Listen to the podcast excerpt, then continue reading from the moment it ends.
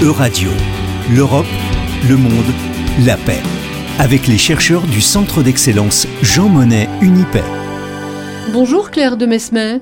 Bonjour Laurence. Claire, toute votre carrière académique et professionnelle a été sous le signe des rapports franco-allemands à Paris d'abord, au sein de l'IFRI, puis pendant de longues années à Berlin, où vous avez travaillé pour, le, pour la DGAP, le think tank numéro un en relations internationales. Alors avant de rejoindre ces dernières années l'Office franco-allemand de la jeunesse, vous allez donc nous parler d'une paix qui dure.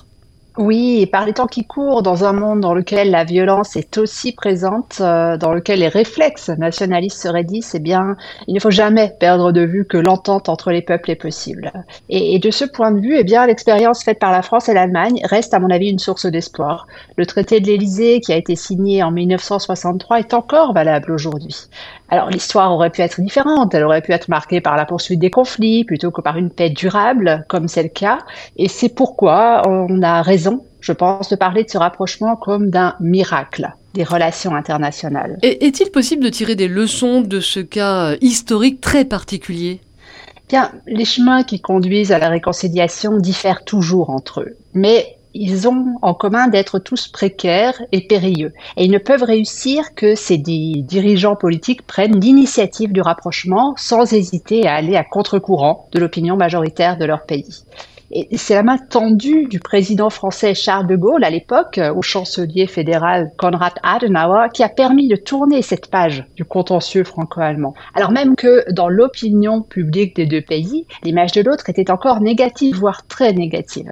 Avec leur poignée de main, ils ont ouvert un album de famille franco-allemand qui s'est enrichi au fil des ans de nouvelles images truffées de symboles et cet album contribue à une perception positive, de l'autre. Euh, sans le courage des dirigeants, la paix reste hors d'atteinte, quelle que soit la situation, quel que soit l'endroit. Mais au-delà des dirigeants, il faut d'autres voies pour briser le cercle vicieux de l'hostilité, non? Tout à fait, vous avez raison. Leur, euh, leur action, les actions des, dirigeants, surtout lorsqu'un conflit est établi de longue date, eh bien, cela a besoin du soutien de représentants de la société civile. Dans le cas franco-allemand, ce sont des personnalités, souvent issues de familles juives, ayant survécu à la persécution nazie, qui ont fait une contribution importante, voire essentielle. Je pense notamment à Joseph Rovan, qui en 1945, tout juste sorti du camp de Dachau, a signé dans la revue Esprit qui est devenu le manifeste du rapprochement franco-allemand. Il était convaincu que la politique de la France à l'écart de l'Allemagne déterminerait la façon dont celle-ci évoluerait et avec elle l'Europe dans son ensemble. Et donc il a appelé ses compatriotes à se rapprocher de l'Allemagne plutôt que d'entretenir les ressentiments. Et en organisant les premières rencontres de jeunes, les rencontres franco-allemandes dès 1948, ce sont ces femmes, ces hommes de bonne volonté qui ont précédé les décideurs politiques de leur pays.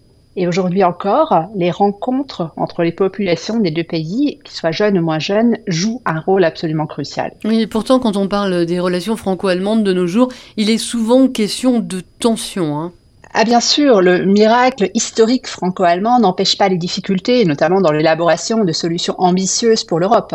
Le système de concertation qui s'est construit au cours des dernières années, décennies, fonctionne, mais les compromis restent difficiles, ils prennent beaucoup de temps. Et cela vaut d'ailleurs aussi pour la société civile. L'image de l'autre est positive, mais nous continuons à mal nous connaître.